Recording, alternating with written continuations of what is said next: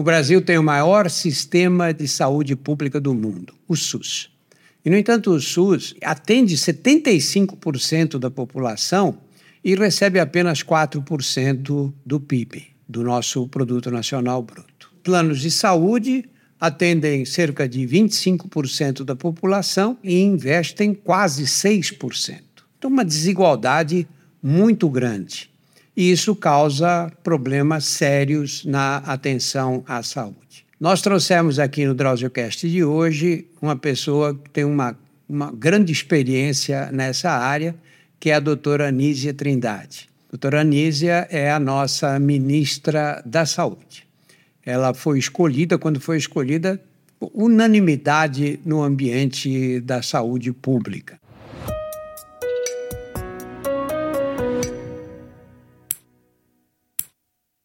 Prazer ter você aqui, Nízia. Prazer é meu. Prazer e uma honra estar aqui. A honra é nossa, claro. Nízia, vocês pegaram um Ministério da Saúde que veio de uma péssima administração. Né? Quais foram os principais problemas que vocês encontraram? Eu acho que tem um problema geral e vou falar de alguns específicos. É, o problema geral é o descrédito em que se encontrava o Ministério da Saúde, porque, como você bem mencionou, Drauzio, um sistema de saúde universal para mais de 200 milhões de habitantes requer uma boa coordenação nacional, ainda mais num país tão desigual social, regionalmente. Então, o Ministério da Saúde, a partir de 88, passou de fato a desempenhar um papel de coordenar o SUS.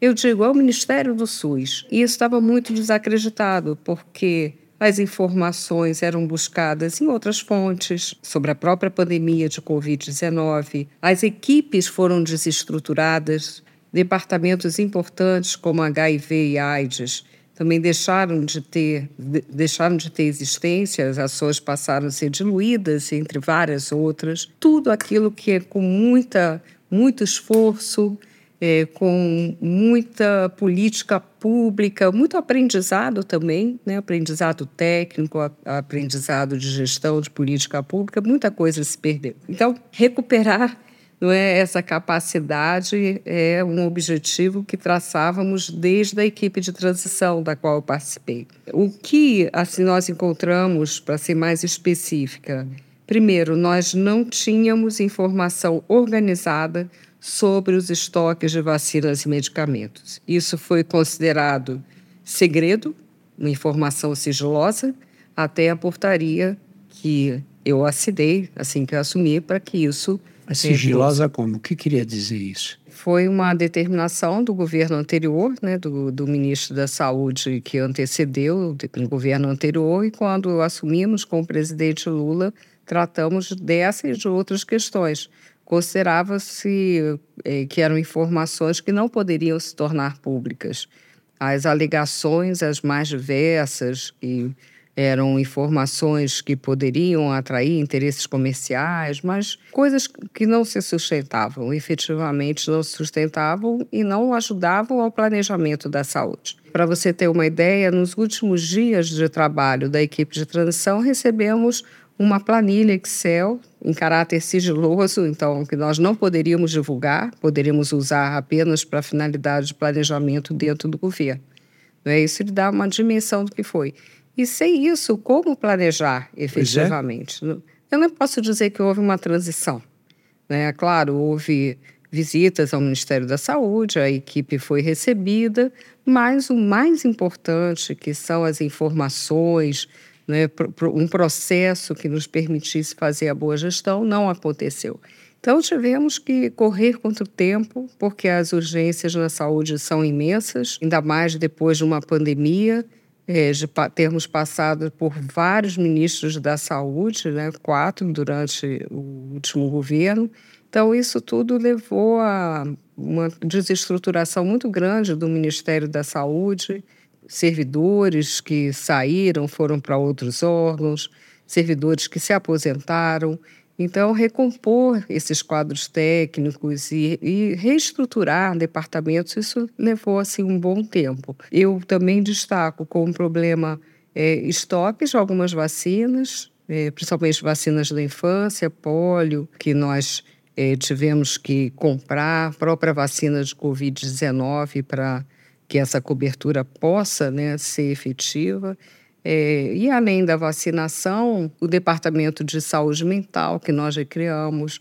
Então, várias linhas de atuação é, que seriam importantes em quaisquer condições, mas após uma crise sanitária humanitária como nós vivemos seriam absolutamente indispensáveis. A saúde indígena é totalmente abandonada, desorganizada, com desassistência, e isso foi comprovado né, a partir é, de análises do Supremo Tribunal Federal, com muitos dados de instituições científicas. Então, é, os problemas inúmeros de todas as ordens e, de uma maneira geral, essa perda de capacidade do Ministério da Saúde de coordenar. Soma-se a isso, né, não sei, nem todos sabem, mas o, o SUS funciona de uma forma muito rica, muito capilarizada e o que também implica complexidade, porque o Ministério da Saúde ele não pode é, determinar sozinho as ações.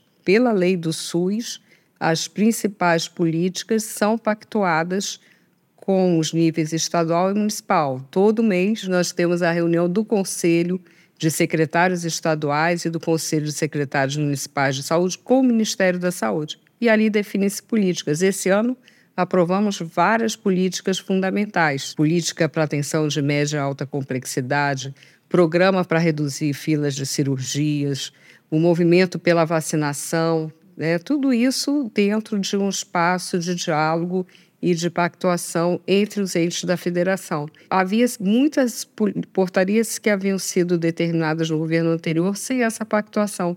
Então, foi necessário também recuperar um ambiente, um ambiente de diálogo, de grupos de trabalho, né? um esforço muito grande nessa constituição também. Onísia, você sempre foi muito respeitada no meio como uma gestora que tinha uma habilidade especial, a de formar equipes. Pensa o seguinte: vocês chegam no ministério, você leva a sua equipe, as pessoas em quem você confia, equipe pequena sempre, e aí dá de cara com tantos problemas assim. Quais foram aqueles que vocês definiram como objetos do primeiro ataque? O que, que nós vamos resol tentar resolver primeiro de tudo? Rapidamente, só para situar essa questão que você falou de formar a equipe, é, felizmente, com muito apoio do presidente Lula também, pude é, montar uma equipe muito qualificada, é, com muita experiência, alguns secretários e secretárias, experiências de gestão local e no próprio Ministério da Saúde, em gestões anteriores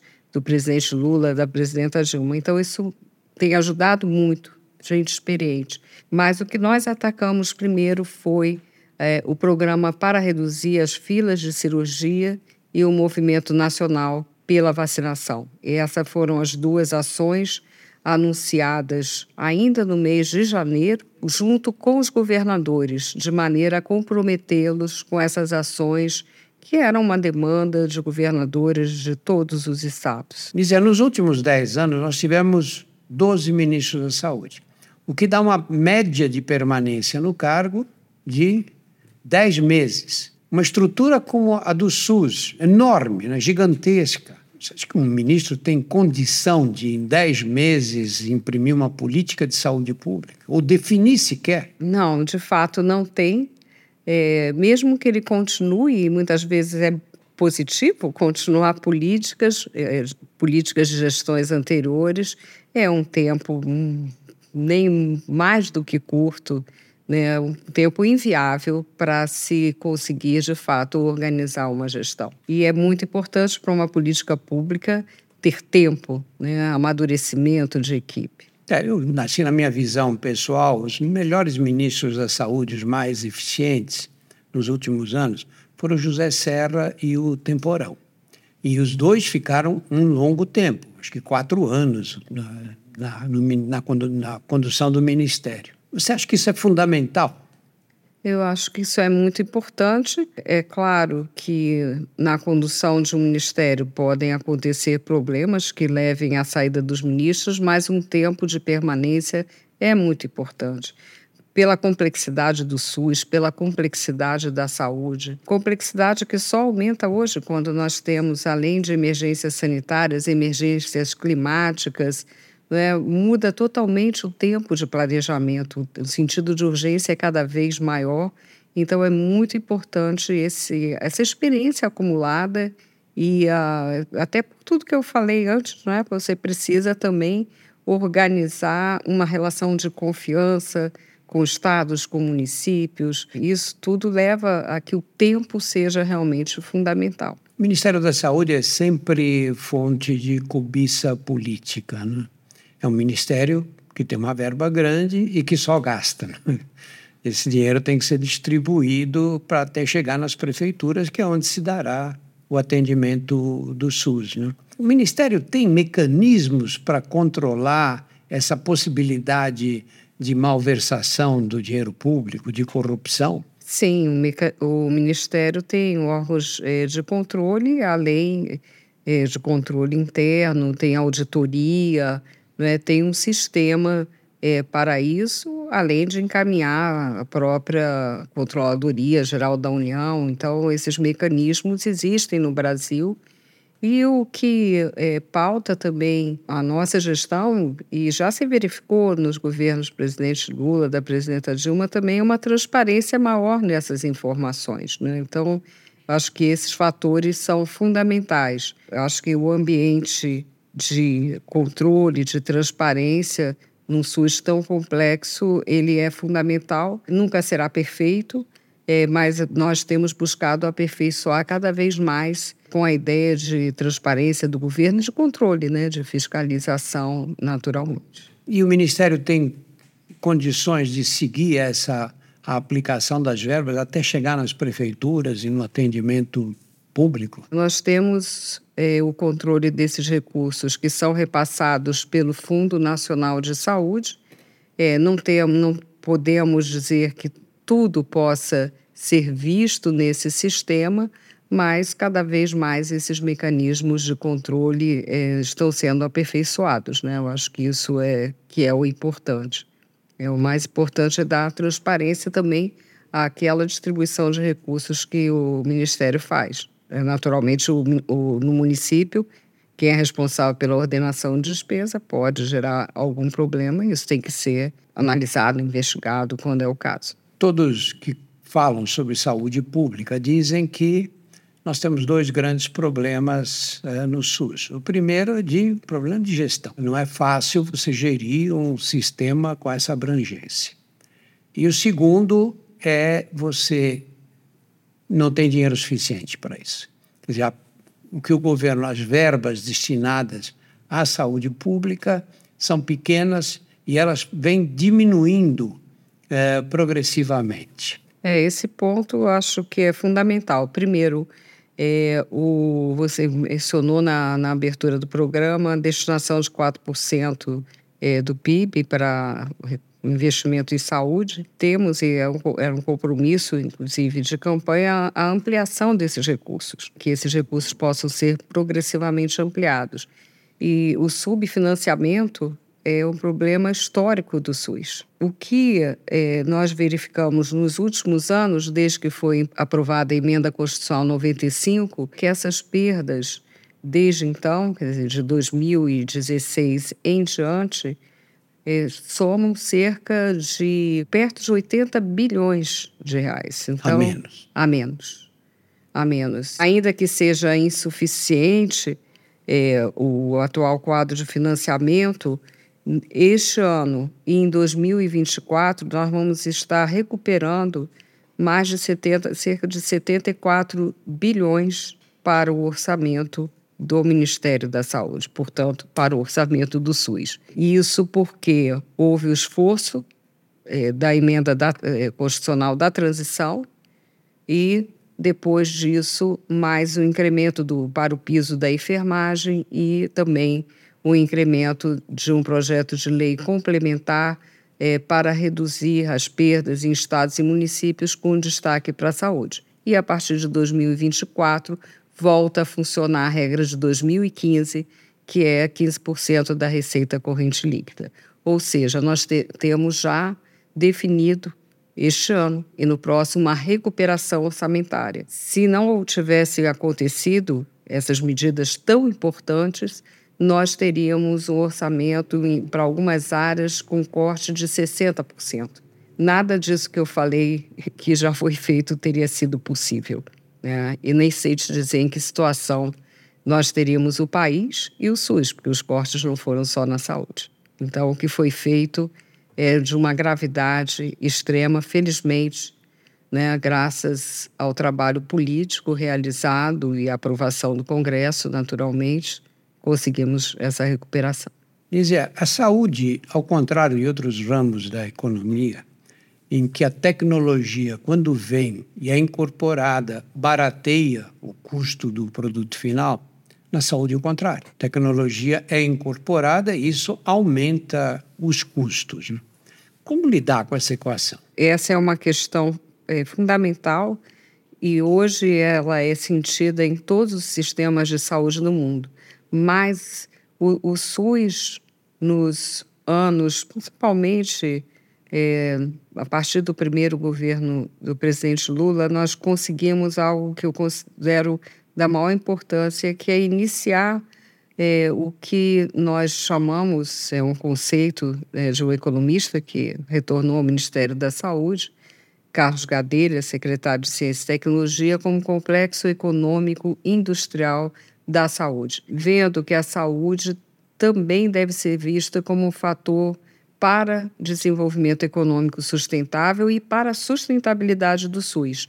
Então, nós recriamos esse ano esse grupo executivo é, para que essa tecnologia possa ser incorporada ou desenvolvida através da política de inovação no país. Então, é um grupo de 11 ministérios, coordenado por mim, pelo vice-presidente Alckmin, envolvendo o setor público, o setor privado, com parcerias de desenvolvimento produtivo e outros mecanismos voltados para a inovação e para aumentar a autonomia do país de uma forma bem simples. Acho que a população toda viu o que aconteceu na pandemia.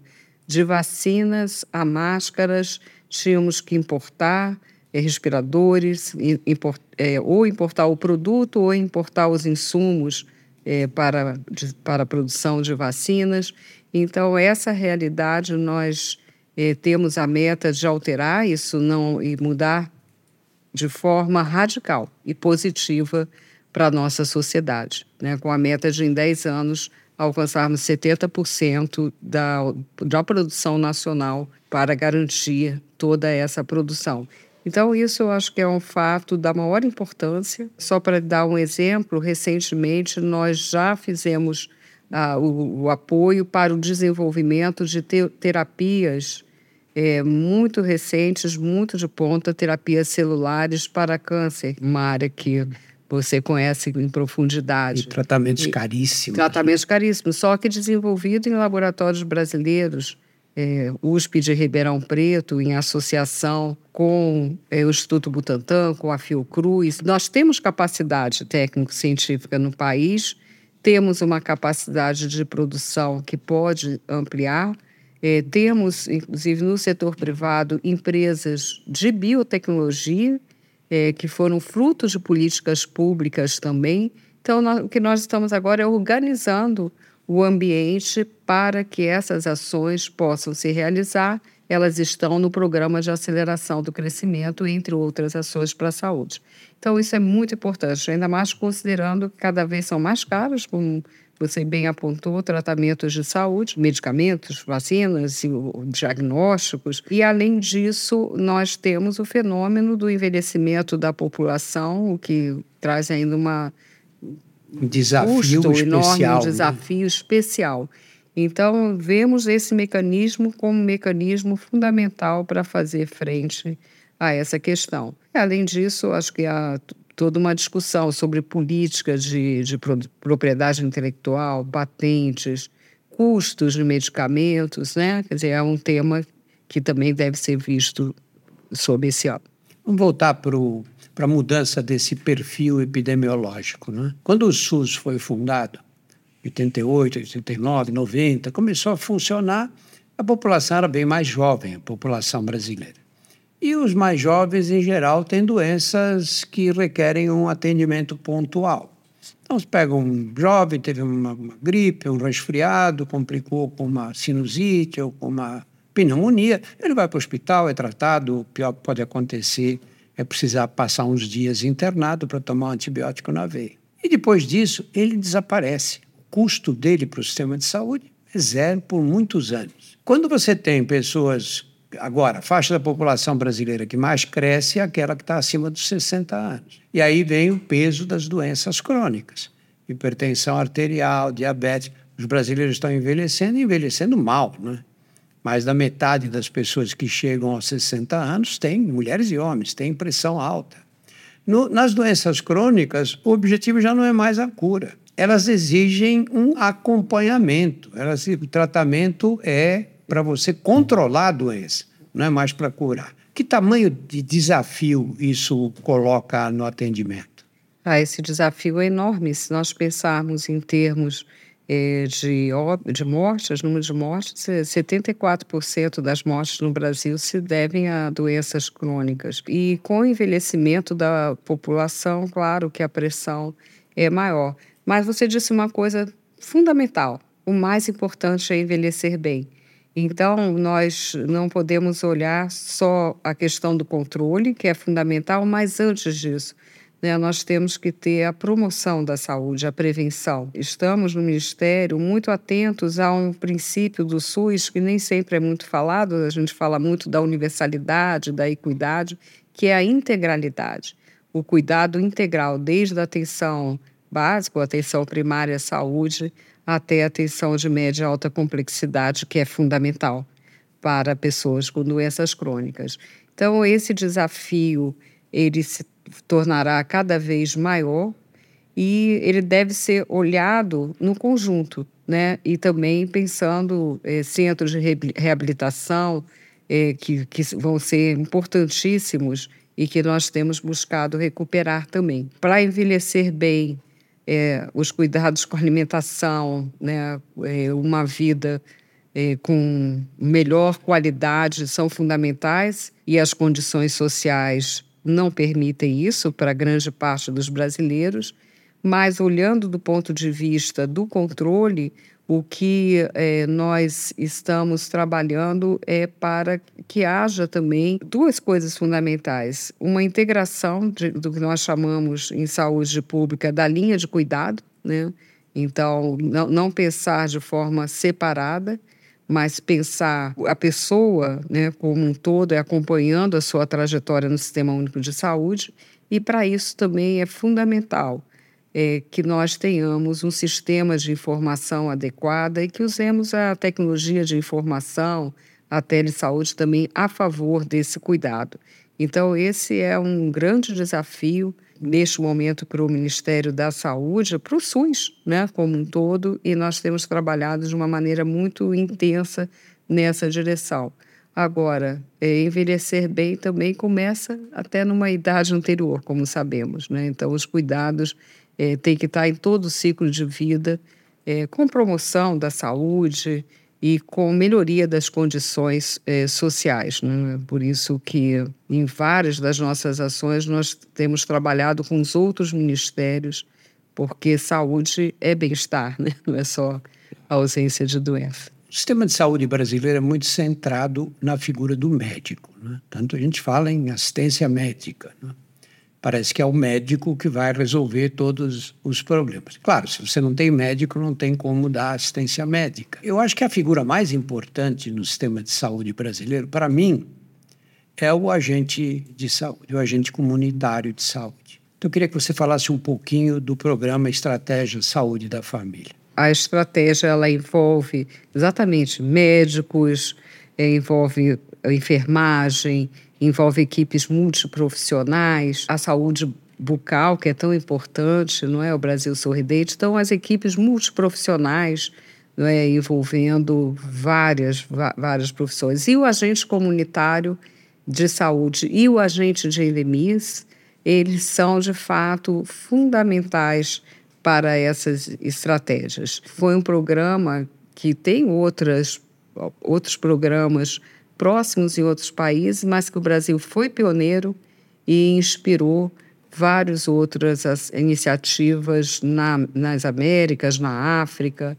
Então, você tem toda a razão em apontar essa importância. Eles são é um programa que é considerado um dos melhores programas de saúde, de saúde pública do mundo, de toda a saúde pública. Exatamente. No último é, programa é, do plurianual, eles foram uma das iniciativas mais importantes apontadas pela população também. Nízia, nós temos aí Está ao redor de 260, 270 mil agentes de saúde. É muita gente, né? E eles vão de casa em casa. Isso. Eles cobrem quanto por cento das residências brasileiras? Quantas por cento das famílias brasileiras? Ah, 66%, é, em torno de dois terços da população brasileira é atingida pelos agentes comunitários de saúde, que fazem um trabalho essencial é, à medida que vão às casas, é, que verificam problemas, que são capazes até mesmo de ajudar na detecção de possíveis surtos de doenças, mas que também orientam pacientes de doenças crônicas e também acompanham a vacinação. É, eu costumo dizer que eles são mensageiros da saúde, porque também levam para as equipes de saúde da família, que é um outro grande avanço é, do Brasil, que nós precisamos ampliar, mas que já consideram um avanço, eles levam também as queixas da população, a melhor forma de abordar é, os grupos, a, a, as famílias. Né? Então, eles cumprem um papel realmente essencial. Não dá para pensar a estratégia da saúde da família sem pensar nos agentes comunitários. Explica um pouquinho como é que funcionam essas equipes do Estratégia. Ah, as equipes de saúde da família elas é, funcionam em unidades básicas de saúde, elas são responsáveis pelo atendimento inicial, pela orientação, pelo diagnóstico, pela prescrição também, é, quando se faz necessário alguma medicação. E são equipes é, que devem ser multidisciplinares. Né? Temos a, a, importância do médico, que já nos falamos aqui, mas também é, das enfermeiras, dos enfermeiros. Em muitos casos, essas equipes contam também, e isso é importantíssimo, com psicólogos, equipes multiprofissionais é, que dão esse apoio na, na, atenção primária. E essas equipes, é, eu acho que elas também têm um papel não apenas no início, é isso que nós queremos cada vez mais é, incentivar no Brasil, mas que elas orientem todo o cuidado na vida daquele, daquela família, daquele, daquela pessoa, daquele cidadão, né? de maneira que nós tenhamos é, o seu histórico clínico, é, se ele precisar de um especialista, é, que isso tudo possa estar referenciado por essa equipe de saúde da família, por essa atenção primária. Então, é um sistema em que não há uma divisão, não, é? não há uma fragmentação do cuidado. Esse é o, é o ideal do sistema de saúde. Nízia, eu queria falar um pouquinho do Mais Médicos pela natureza do trabalho educativo que eu faço, faço gravações pelo país inteiro. Toda cidadezinha, por mais uh, distante, abandonada que fosse, quando tinha um médico do programa, a população era muito agradecida a eles. Falavam coisas assim: olha, graças a Deus, chegou aqui uma pessoa assim, um médico, uma médica, eles dão muita atenção para a gente. Eu não vi em lugar nenhum alguém falar mal dos médicos cubanos. Aí, por causa da mudança política e por razões puramente políticas, esses médicos, esse programa acabou. E deixaram uma lacuna que não foi substituída. Que destino vamos dar para os mais médicos? É, já estamos dando, né? Bom, primeiro, só concordar com você que os médicos cubanos foram extremamente bem avaliados, estudos foram feitos mostrando o impacto dessa desse primeiro momento do programa Mais Médicos em vários indicadores, né, desde é, controle de doenças que já falamos aqui, é, hipertensão, várias outras é, ações que eles mostraram a, a, sua capacidade de levar uma melhoria para essa condição. E além do acolhimento, que é fundamental, né, o, o médico que acolhe, que ouve, é, que é o mesmo perfil do, do médico de família. Mas é, nós retomamos o programa Mais Médicos, só que hoje contando predominantemente com médicos brasileiros. Como isso foi possível? É, nós lançamos este ano, né, no mês de abril, uma nova versão do Mais Médicos. É, aprovamos também uma lei para isso. Então, é, os médicos se credenciam esse programa depois que os municípios aderem também a ele. E hoje nós temos mais médicos brasileiros porque nós estabelecemos incentivos para esses médicos de formação era a principal queixa dos médicos brasileiros que participaram do programa era não ter alternativas de especialização, de formação. Então, isso está tá sendo oferecido é, para os médicos. Abatimento do crédito educacional do FIES também, então, como mais uma medida. Então, com isso, hoje nós temos é, predominantemente médicos brasileiros, em parte médicos com registro, né, com CRM, é, formados no Brasil, em parte brasileiros que foram estudar no exterior. Aí, por razões que, né, que nós sabemos, é, buscar um curso de medicina privado é muito caro no Brasil, aqueles que não conseguem acesso à universidade pública. Então, tem, existem todos esses fatores. Mudou muito o perfil nos últimos anos é, da formação médica. Então, isso faz com que hoje nós tenhamos 500 mil médicos, né? era um dado que não existia em 2013, quando o Mar Médicos foi criado, e com isso nós temos, tivemos uma maior, mais os incentivos, uma maior procura é, de médicos é, brasileiros. Então, vamos agora, estamos implementando o programa, vamos chegar a 28 mil médicos em todas as áreas do Brasil, as áreas remotas, né, como dizemos, aquelas de vazio assistencial, também periferias das cidades, onde é difícil, é difícil fixar o médico. Então, nós estamos avaliando essa fase de implementação e vamos avançar nessa avaliação. É, estamos com uma boa expectativa é, de que o programa seja bem sucedido, né? já nessa nova versão, não mais com os médicos cubanos.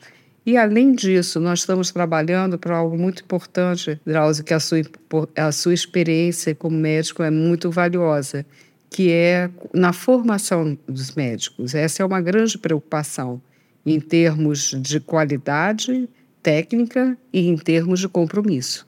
Né, com cuidado, com salvar vidas. Então, estamos trabalhando isso junto com o Ministério da Educação, estamos fortalecendo as residências médicas que nos últimos anos, ao contrário que se dizia que o Mais Médicos era para desvalorizar a medicina, a lei, a lei, quando foi aprovada em 2013, ela previa residência de uma forma universal, é, previa muitas medidas positivas. E nós estamos recuperando essas medidas agora, e então é, não, é, não é simples, não vai ser uma coisa imediata, mas eu tenho certeza que nós vamos é, conseguir melhorar não só o provimento de médicos, mas essa formação. Nós tivemos um problema muito sério aqui no Brasil, muito grave nessa área, embora não seja tão da, da área de influência do Ministério da Saúde, mais do Ministério da Educação, que é essa proliferação desenfreada Exatamente. de faculdades de medicina,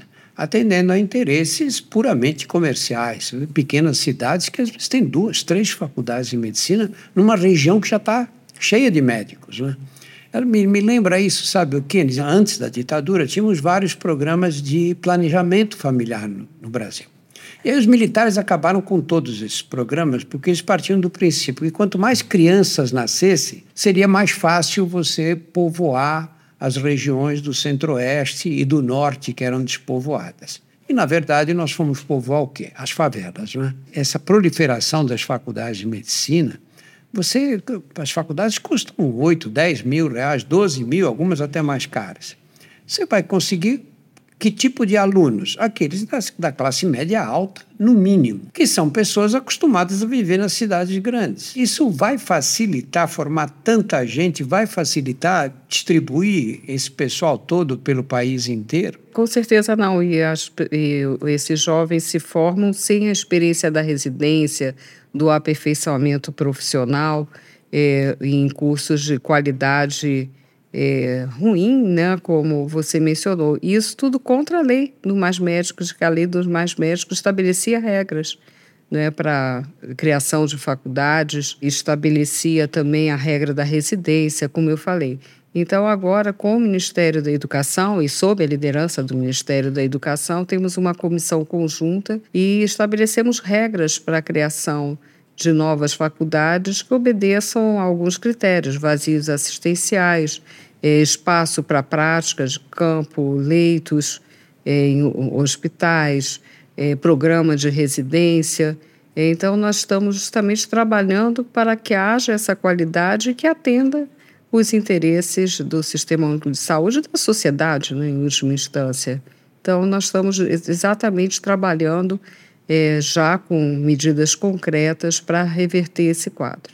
Isa, explica para quem não conhece como são constituídas essas equipes do saúde, do Estratégia de Saúde da Família. A equipe básica de, da Estratégia da Saúde da Família ela é formada é, pelo médico, o enfermeiro, técnico de enfermagem, o auxiliar de enfermagem e os agentes comunitários de saúde. Né? Essa é a equipe básica.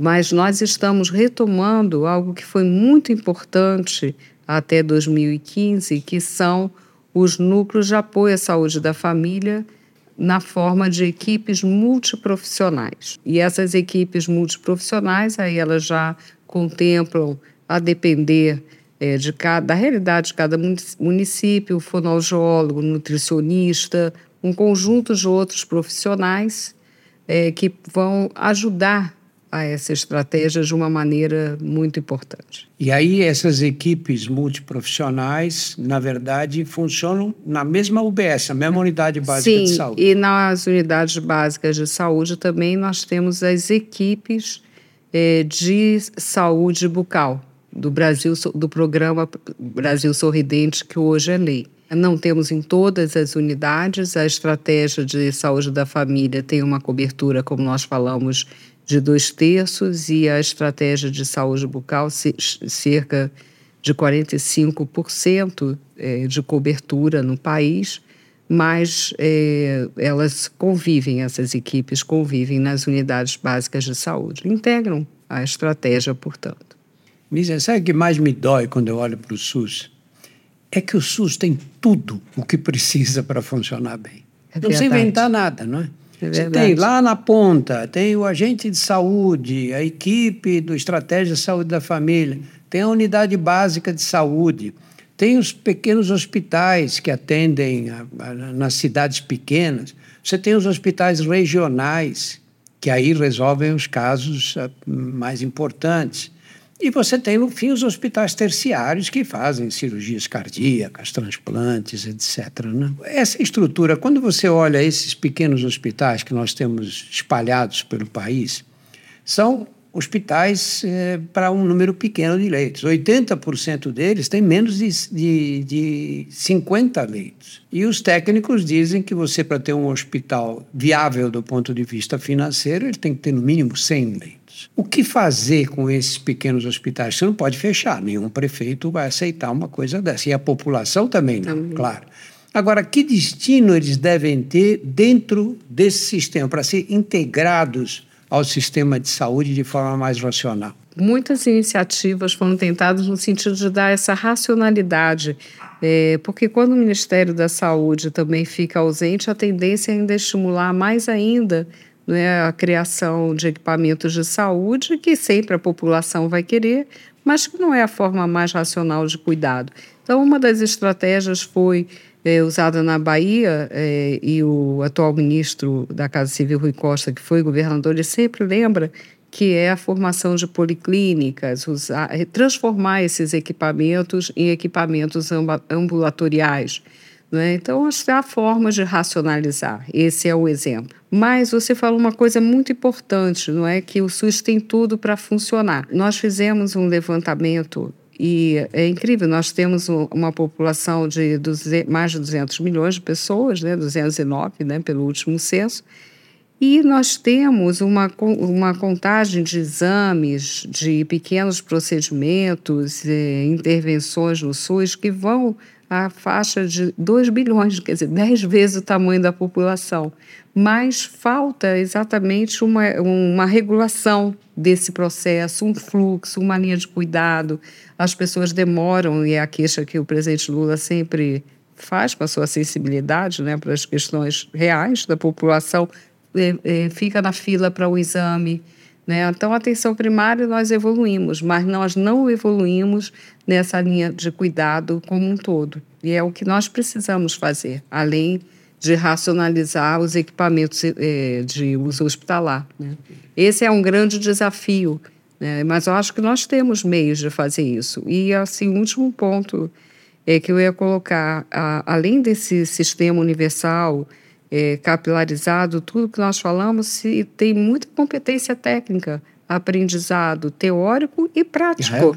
É. Né? Exatamente pelos grandes desafios no sistema desse. Eu acho que nós temos é, muita capacidade de transformar é, todo esse sistema em algo melhor. Temos que olhar também a gestão do trabalho, né, que não é um tema já foi mais falado do que é hoje as condições, os vínculos de trabalho, né, a valorização profissional. Então, há, há, vários aspectos que nós temos é, que nos aprofundar e ter as melhores políticas em todas essas áreas. É mesmo porque você tem determinadas políticas têm um impacto enorme na saúde e são totalmente desconhecidas Exatamente. da população. Né?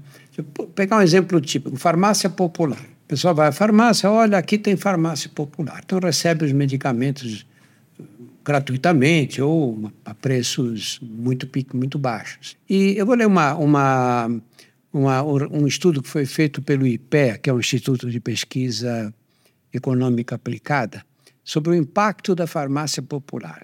A farmácia popular, o programa, né, evitou 287 mil hospitalizações. 19.400 óbitos só relativos à hipertensão arterial, diabetes e asma. Isso aconteceu em apenas um ano e economizou 200 e, e essas doenças consumiriam 233 milhões do SUS. Então esse, a, farmácia popular que as pessoas entendem como uma esmola para as pessoas que não tem um impacto enorme, uma economia em saúde que torna o gasto com a farmácia popular ridículo quando comparado a, quando comparado à eficiência. Né? Exatamente. Que, o, o, que você acha, o que você acha que pode ser feito para ampliar o alcance da farmácia popular? É interessante dizer que nós estamos com uma é, uma peça de uma campanha né, de esclarecimento sobre farmácia popular, mostrando que muitas vezes as pessoas não sabem o direito que têm. Né? Então, uma, algo que nós fizemos este ano quando relançamos o programa, que estava com problema de gestão seríssimo, é, não tinha separação entre quem fiscalizava e quem era responsável pelo contrato, uma série de questões, apontamentos do Tribunal de Contas da União. Nós nos debruçamos sobre isso e com os recursos que nós já falamos aqui, que conseguimos, né, na Jornal da Transição, nós conseguimos reerguer o programa é, e essa ampliação é, ela hoje se deu com a gratuidade de todos os medicamentos, é, são 39 para 11 doenças e mais as fraldas geriátricas, né? Isso que compõe é, o elenco do que é oferecido na farmácia popular. Acrescentamos também osteoporose e anticoncepcionais na gratuidade. Para diabetes e hipertensão também são gratuitos os medicamentos. Os outros é, são a preços módicos, né, com grande desconto. E agora, para o Bolsa Família, para o Bolsa Família não, para as pessoas beneficiadas pelo Bolsa Família, todos os medicamentos são gratuitos. Né? Então, isso dá um alcance de 55 milhões de pessoas recebendo né, ou tendo esse direito. E tem aumentado muito o uso da farmácia popular. E, além disso, nós conseguimos cadastrar mais 180 farmácias, porque temos a questão do acesso, né? precisa ter a farmácia cadastrada é, 80% nas regiões norte e nordeste. Então, há uma ampliação importante nesses lugares onde é mais difícil o acesso, principalmente a região norte, né? onde a dificuldade é maior, e também uma ampliação é, do, da gratuidade, uma ampliação também é, de medicamentos. É interessante esse dado, Drauzio, que é o nosso programa mais bem avaliado pela população, aquele que a população vê né, como um direito seu. E nós fazemos mais coisas na área de assistência farmacêutica. Né? É uma área assim, que se desenvolveu muito no Brasil, muito qualificada, né? além da farmácia popular. Isso nas unidades de saúde, né? na orientação, é, quando são medicamentos para é, doenças mais ou crônicas ou mais difíceis, precisam de uma orientação. Então, é, são programas que, de fato, o Brasil pode se orgulhar, né? Só precisamos é, não só é, fazer com que esse cuidado se dê de forma mais integral é, e também dialogar mais com a sociedade né, sobre esses programas. Eu acho que isso é muito importante e, e daí eu acho que entre as suas várias contribuições essa é fundamental, que essa mensagem chegue às pessoas. Nós temos um desafio muito grande que é o tratamento de câncer. Né? O câncer é uma doença de diagnóstico nem sempre fácil, de tratamentos complexos, dispendiosos, e, no entanto, a segunda causa de morte no país. As pessoas morrem no Brasil hoje de doenças cardiovasculares, em primeiro lugar, de câncer em segundo. Qual o tamanho do desafio para o Ministério da Saúde?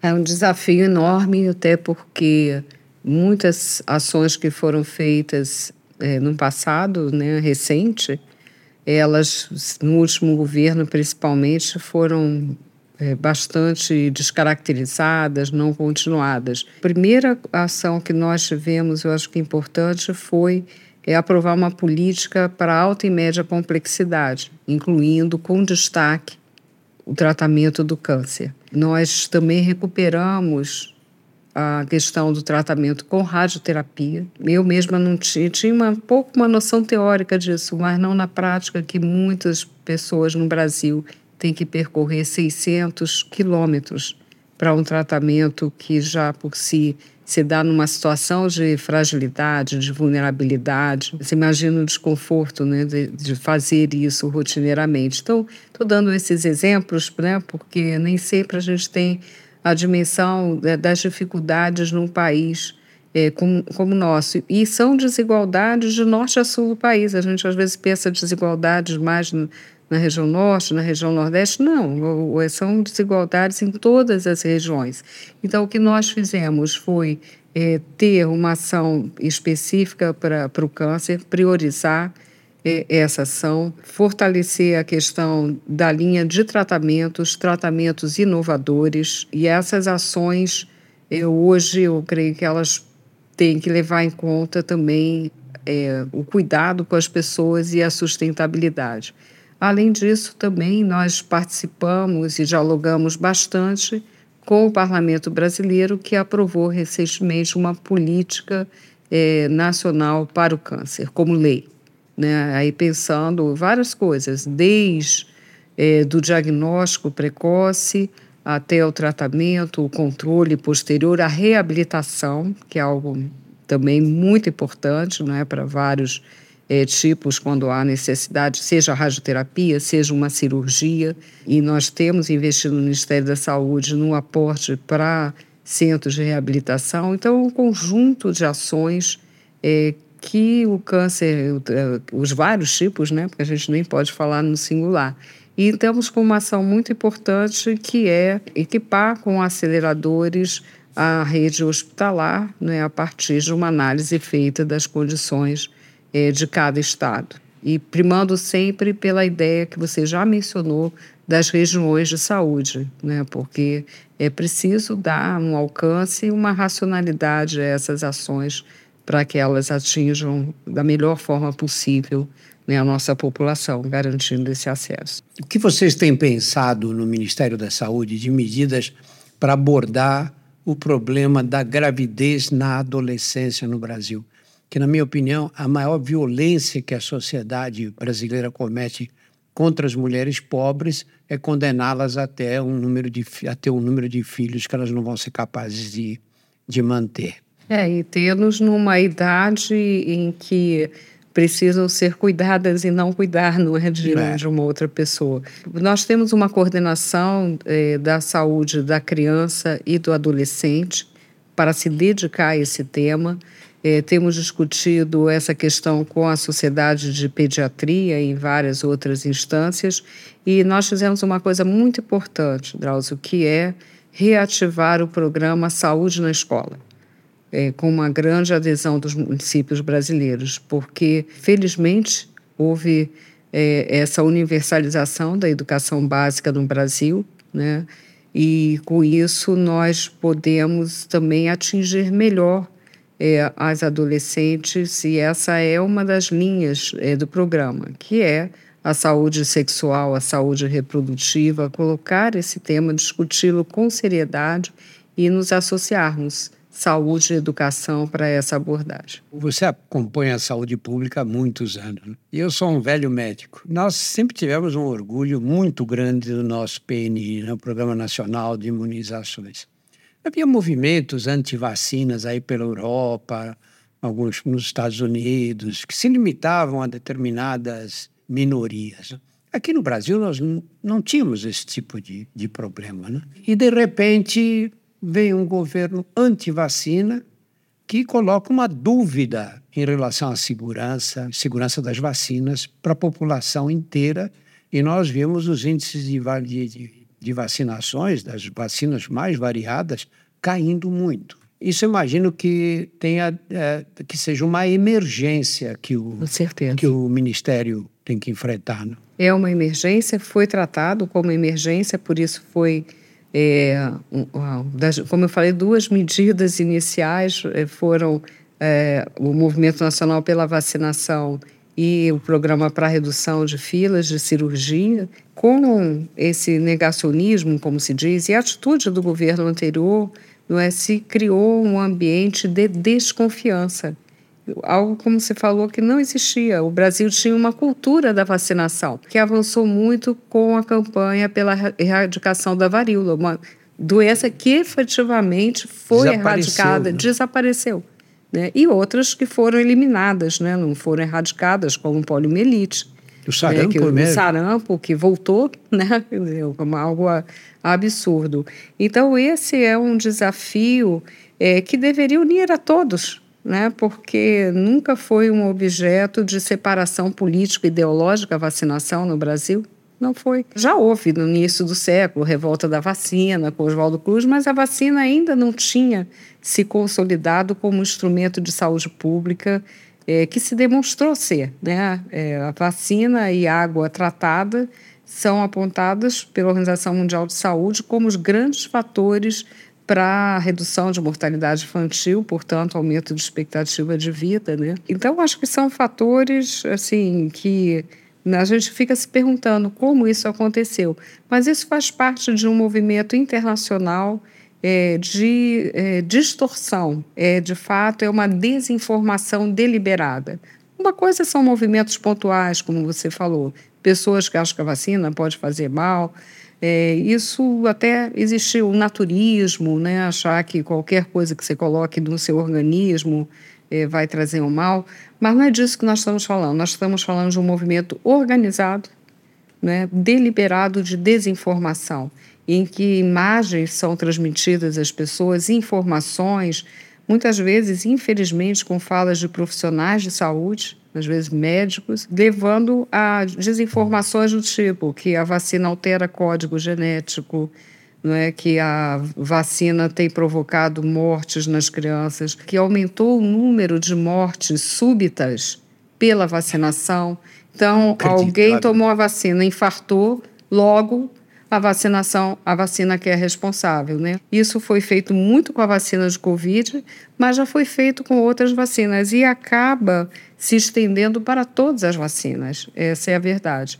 Então, esse, é, essa desinformação deliberada, o fake news, nós queremos dizer, mas é, é de fato algo que nós temos combatido com um portal é conjunto, não é só do Ministério da Saúde, que é o Saúde Consciência, que vem dentro de uma política, tem projeto de lei para combater essas fake news, né? E a vacina, acho que é o foco maior. Né? Eu tenho sido alvo de um, muita é, distorção, difamação é, em função do trabalho que nós não podemos abandonar de modo algum. Né? Felizmente, no primeiro dia do movimento pela vacinação, o presidente Lula foi se vacinar, dando esse exemplo. É, mas acho que nós temos que combinar várias estratégias, né? várias estratégias, e temos feito isso. Nós fizemos esse ano um processo de campanha, que não havia, né? campanha. E não existe clara. vacinação sem campanha. Né? Exatamente. Agora, as campanhas nós fizemos regionalizadas, porque também esse mundo da comunicação mudou muito.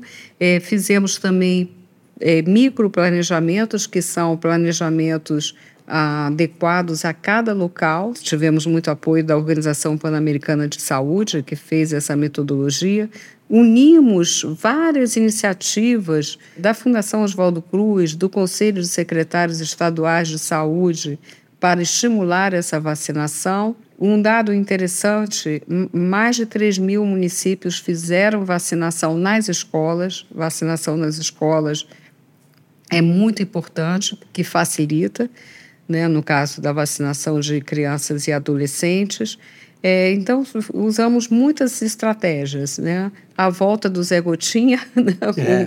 com, com, força, que é um símbolo disso, mas sabemos que a nossa meta é reverter essa tendência de queda das coberturas, com a maior velocidade possível, atingir as coberturas que precisamos ter mas sabemos que isso não vai ser um processo para um ano. Mas, enfim, estamos é, nesse momento sistematizando todos esses dados para prestar contas à sociedade, porque foi uma das ações que mais demandou energia é, do nosso, da nossa gestão. Né? Como tem que ser, mas é, só quero dizer isso, que junto com os gestores estaduais e municipais, então há uma consciência também da maior parte da nossa sociedade da importância de recuperar essas coberturas. Você não acha que as pessoas responsáveis por esses movimentos anti-vacina, por toda essa desinformação, deviam responder criminalmente por esses atos? Acho. Existe um projeto de lei para isso e existe também, é, dentro dessa nossa visão do saúde e consciência, é, a ideia de que o que for é, desinformação deliberada, não um cidadão com dúvida, certamente, né? mas o que for um processo deliberado de plantar notícias falsas, como as que eu falei, é preciso, sim, investigar e responsabilizar. Nós falamos de muitas coisas aqui e você deu muitas explicações sobre os programas do, do SUS, sobre a importância do SUS, os avanços que o SUS trouxe para, para a saúde dos brasileiros. Você acha que o Ministério da Saúde é, se comunica bem com a população, explica bem para a população é, o que é o SUS e de que maneira ele deve ser utilizado? Acho que precisamos avançar muito na comunicação. Então, acho que a nossa comunicação ela tem se intensificado, como eu disse, com campanhas, com explicações, mas essa comunicação ela tem que ser sempre uma via de mão dupla, né? Então, nós temos que saber um pouco mais o que, que é a dúvida, temos que fazer esse movimento de ir e vir, né? Como eu digo, uma comunicação é, mais centrada nessa escuta também, né? Eu acho que isso nós estamos fazendo, planejando agora e fazendo agora. Agora, um dado muito interessante, é uma pesquisa recente do Datafolha mostrou que os brasileiros veem o SUS como algo positivo, né? É, então, percebem o SUS como um, um grande sistema, é, um sistema que atende a todos os brasileiros. Isso é coisa nova porque em pesquisas anteriores, quem usa muito o SUS em geral respondia positivamente. Mas uma parcela que não. O SUS, naquele sentido que você falou, da assistência direta, muitas vezes via o SUS como sinônimo de filas, de má gestão. Então, essa imagem mudou também. E a pandemia contribuiu é, para essa consciência. Né? Causou muitos males, mas trouxe essa consciência. É preciso fazer muito nesse terreno da comunicação, mas o SUS ele é hoje um visto como patrimônio. Você se lembra, você falou do NHS, o sistema inglês. Nas Olimpíadas de Londres, eh, tinha NHS, o símbolo do sistema universal inglês, uma conquista da luta dos trabalhadores lá, né, na Segunda Guerra, lá estampada. Então, eh, no Brasil, não se tinha essa visão do SUS como patrimônio. Este ano, a 17ª Conferência Nacional de Saúde, que é um grande processo de participação com conferências locais até chegar ao nível nacional, propôs uma tese que eu vou levar à frente junto com os conselheiros, que é propor o SUS como patrimônio da humanidade. Né? Então, veja como mudou essa percepção. Né? Nós, né, eu, você e todos aqueles que trabalham é, no campo da saúde, principalmente na saúde pública, na saúde coletiva, temos essa visão do SUS, mas ela não era é, espraiada, né, universal na nossa sociedade. Então, acho que é um momento para nós aproveitarmos e falar mais especificamente dos programas, como funcionam, não é? como é que nós podemos transformar esse sistema num sistema mais forte, é, com mais equidade, porque ainda temos muitos problemas de equidade, apesar de ele ser universal. É, como podemos fazer também ele ser é, resiliente a tantas crises que, infelizmente, as sociedades vão enfrentar mudanças climáticas, possíveis emergências sanitárias, possíveis epidemias. Não, é? não tô, quero ser catastrofista, porque não sou, mas é o que todos os estudos apontam e não precisa nem muito estudo. A nossa realidade não é imediata, o que nós vivemos este ano, por exemplo, né, com ondas de calor, com questões de secas, inundações, com impacto muito grande na saúde, diretos e indiretos. Então, assim, precisamos ter um sistema é, equânime, precisamos ter um sistema que cuide de, da saúde de forma integral, que seja sustentável, como já falamos aqui, e que tenha resiliência para lidar com essas situações tão adversas né, que temos hoje. Mas o SUS é um patrimônio. É, você sabe que eu recebi nos últimos dias vários amigos me mandando os comentários que o Bill Gates fez sobre a saúde pública brasileira, mostrando que o SUS fez cair a mortalidade infantil, fez cair a mortalidade materna. Quantas vezes eu recebi esses repasses dos amigos? Olha o que o Bill Gates yeah. escreveu. Você deve ter recebido também, né? Isso aí com uma pessoa de fora, com ele completamente desinteressada, né? chega bem de fora e se assombra né? com essas, com essas uh, vitórias que o SUS conseguiu, com esses objetivos que ele atingiu nesses últimos anos. Né? Eu acho que nós, assim como brasileiros, temos que nos orgulhar do Sistema Único de Saúde. Quem fez medicina antes da existência do SUS, compara com hoje. Eu não tomei vacina nenhuma quando era criança. Nenhuma. Eu nasci no, no bairro do Brás, em São Paulo, que era um bairro fabril, e que fica meia hora a pé da Praça da Sé. Uhum. Hoje você anda pelo Brasil inteiro, você não encontra uma criança que não tem acesso a um pediatra, a uma vacina. É, e você está falando, você tem questões de acesso que são não só de ordem de desigualdade social, mas de distâncias, de isolamento, de, de meios de comunicação, é. como a gente vê e uh, os, uh, os profissionais de saúde, sobretudo os enfermeiros, né, que são nas equipes de saúde da família que fazem vacinação, indo nos barcos vacinar né, a, as crianças ou os adultos, quando é uma vacinação para adultos, vacinação dos povos indígenas. Não, de fato é algo assim muito, é, é muito impactante. É um exemplo mesmo. E além do Bill Gates, né, que realmente circulou bastante esse artigo, muitas pessoas vêm estudar o Brasil.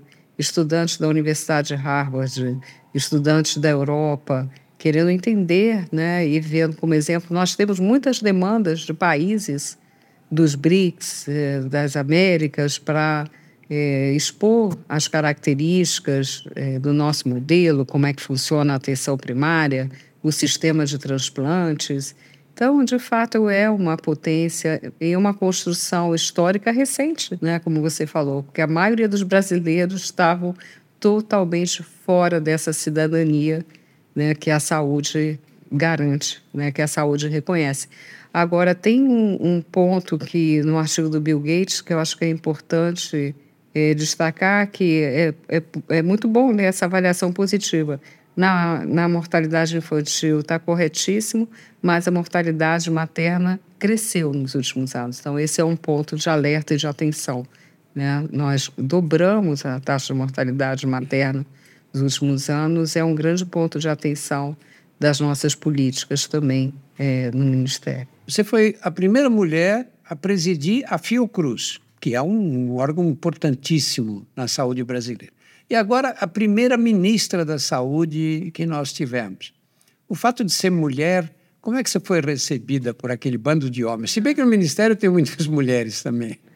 Não, o SUS é formado é, 70% é, de quem trabalha no SUS, é, é, essa formação é de mulheres. Né? Na Fiocruz também, a maioria dos profissionais. Entre as pesquisadoras também. É, o, a Verdade. questão são é, quando você chega à alta direção. É, no conselho de chefia, deliberativo né? era um terço.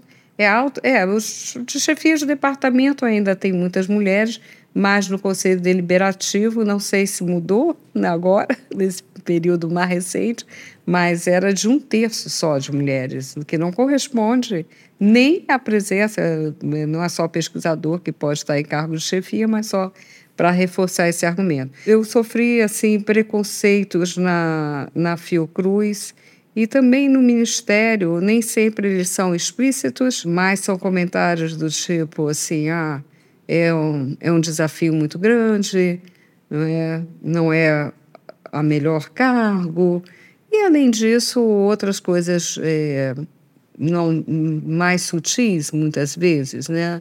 É, olhar primeiro para um ministro homem do que para uma ministra mulher, né? coisas né, que nós vemos que traduzem o que é esse traço de machismo na nossa sociedade. Agora, o que para mim é muito importante em relação a isso é que são 120, mais de 120 anos, agora são 124 anos de história da Fiocruz, são 70 anos de história do Ministério da Saúde. O Brasil teve grandes lideranças no campo sanitário de mulheres, né? Eu poderia é, citar vários nomes, mas vou citar, por exemplo, a doutora Zilda Arnes, né? Para ficar um exemplo conhecido de todos nós teríamos muitos outros nomes, né? muitos mesmo. E, no entanto, nós não tivemos uma mulher no Ministério da Saúde até hoje. Né? É, acho que houve essa sensibilidade do presidente Lula, foi um dos critérios que para ele era importante que fosse uma mulher, o outro é que fosse alguém ligado ao SUS. E o que eu vejo é que nós precisamos avançar em políticas públicas, né? não basta eu ser mulher e estar no Ministério da Saúde. É importante termos políticas de equidade de gênero. Temos uma iniciativa na área de gestão do trabalho no SUS, coordenada pelo Ministério da Saúde, que é um programa de equidade de gênero e raça. É, não falamos muito da desigualdade racial, é um outro né, marcador social fundamental para se entender o Brasil e suas desigualdades. Então, nós fizemos esse programa é, para formar melhor os trabalhadores do SUS, para eles também terem consciência é, dos seus direitos, de preconceitos que possam sofrer, é, de discriminações. É, então, eu creio que nós precisamos ter uma política pública muito clara, muito forte, tanto para a equidade de gênero como para a equidade de raça no Brasil. Falamos de mortalidade materna e, de fato, há uma desproporção se nós olharmos as mulheres negras e brancas, né? só para ficar nesse exemplo. Então, equidade de gênero e raça é uma ação transversal a todas as políticas de saúde. Né? Isso é algo que demarquei desde os primeiros dias de gestão no Ministério e temos áreas, coordenações voltadas é, para essa finalidade. Mas tem que trabalhar com a sociedade, né? Isso a gente não trabalha de gabinete, temos que trabalhar com a sociedade e aí volta a importância do diálogo, da comunicação, né? de nós podermos é, difundir essas mensagens e construir né, consensos a partir desses valores. Uma última pergunta. Quando você chegou no ministério, você falou: Meu Deus do céu, Onde eu caí? Eu sou uma pessoa muito determinada quando eu aceito um desafio. Então, quando o presidente me convidou, e eu estava na equipe de transição, o que ajudou muito né? Então, estava o tempo todo ouvindo vários setores da sociedade, me debruçando. Eram ex-ministros, majoritariamente, que estavam no grupo, me debruçando sobre aquela realidade.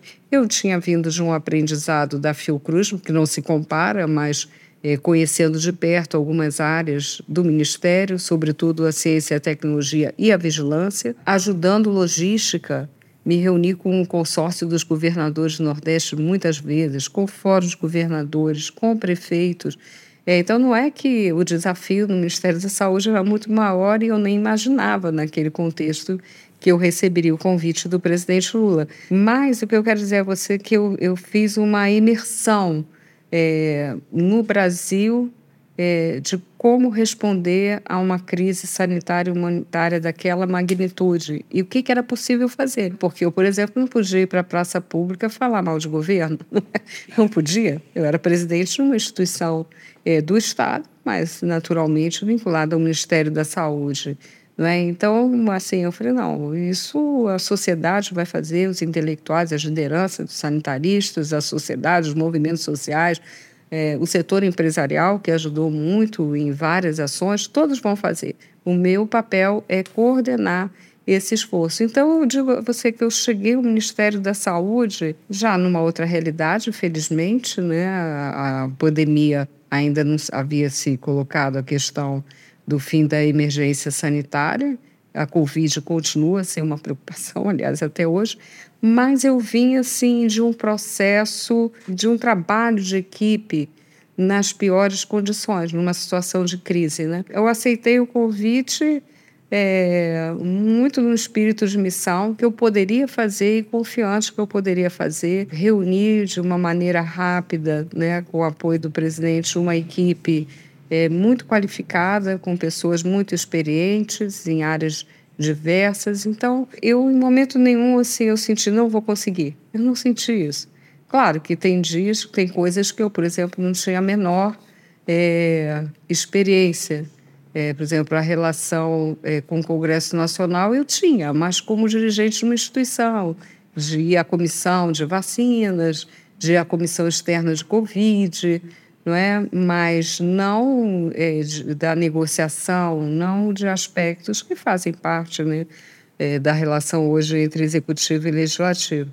Então, há muito aprendizado, naturalmente, certamente erros são cometidos, mas eu me sinto assim muito confiante, primeiro em fazer parte de um governo, né, e não querer que a vaidade é, não, nos vê, não nos deixe ver que o trabalho da saúde ele é impossível sem combate à fome, é, sem combate à desigualdade, sem política de ciência e tecnologia. Né? Então, acho que procuro ter uma, o tempo todo um quase que um alto diálogo assim, né? Por onde vamos, o que, que é possível fazer para fortalecer esse projeto. E eu me vejo como uma ministra do SUS, alguém que vem do Sistema Único de Saúde. Né? Estudei um pouco o sistema desde da sua história, né? essa é, é a minha trajetória na Fiocruz. Eu comecei como pesquisadora no Centro de Pesquisa Histórica e Memória. Tem um sociólogo norte-americano, tem um texto que eu acho que é muito bonito, que é a imaginação sociológica, que nós precisamos ter a dimensão histórica né, do, dos acontecimentos para poder pensar o futuro, né? para poder nos entendermos né? É, e olharmos em perspectiva mais relacional, é, menos imediatista os problemas, né, as questões. E, ao mesmo tempo, também a experiência de gestão me diz, bom, tudo bem, mas há coisas que precisam ser feitas aqui e agora há, respostas que precisam ser dadas de imediato. Então, talvez assim a combinação desses dois lados que de alguma maneira muito cedo caminharam juntos é, da atividade na pesquisa, né? Eu mantenho hoje muito menos, mas alguma atividade acadêmica e a, a atividade na gestão, né? Assim, uma coisa não se opõe à outra.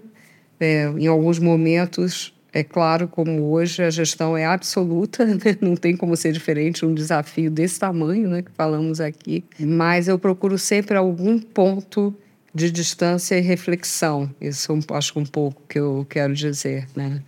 E aí vou lá, eu penso na história disso tudo, o que, que era o Brasil, né, antes é, do SUS, do ponto de vista de direitos, né, o que, que era o Brasil no, no início do século, que 80% da população era formado por pessoas que não tinham acesso nenhum à educação, eram analfabetas, né? Então, eu coloco isso tudo em dimensão Salto histórica, enorme. né? E que saltos a gente pode dar agora, porque também é, essa transformação não pode ser muito lenta, né? Não pode ser lenta. Eu acho que o Brasil tem tudo para dar um salto para o desenvolvimento sustentável e para a igualdade em pouco tempo. Nós temos base para isso, né? Temos muita potência. Isso, muito obrigado. Nada. Muito bom ter conversado com ah, você. Também. Boa sorte no Ministério e boa sorte para o SUS. Ah, boa sorte, boa sorte para a nossa sociedade e o SUS é fundamental para isso. Esse foi mais um do DrauzioCast. Nós temos mais de 100 DrauzioCasts com assuntos mais variados. Assista também os nossos outros podcasts o Saúde Sem Tabu, o Porquê Dói e Outras Histórias. Todos estão disponíveis nos principais agregadores e no canal do YouTube. Muito obrigado pela atenção.